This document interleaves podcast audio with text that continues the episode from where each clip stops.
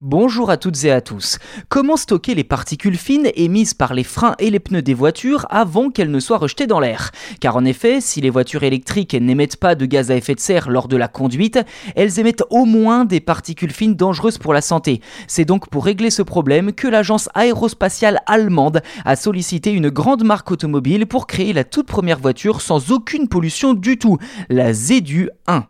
Concrètement, l'agence aérospatiale allemande s'est associée au HWA, le département compétition du groupe Mercedes-AMG, afin de fabriquer la première voiture présentée comme 100% verte. Pour ce faire, les ingénieurs impliqués dans ce projet ont surtout travaillé sur les pneumatiques. Le caoutchouc est en effet responsable de 61% des particules émises par les véhicules électriques, selon une étude de l'ADEME, l'agence de protection de l'environnement, sans oublier les freins, également très sensibles à l'abrasion, autrement dit à l'usure par frottement. Baptisée ZEDU 1 pour Zero Emission Drive Unit, cette voiture possède un tout nouveau type de carénage recouvrant quasiment l'intégralité des roues pour limiter les frottements.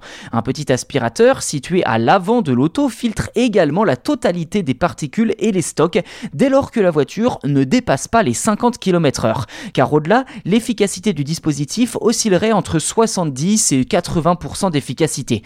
Les disques des freins sont quant à eux directement montés sur le moteur électrique où ils baignent dans de l'huile afin de réduire l'abrasion et les préserver bien plus longtemps qu'habituellement.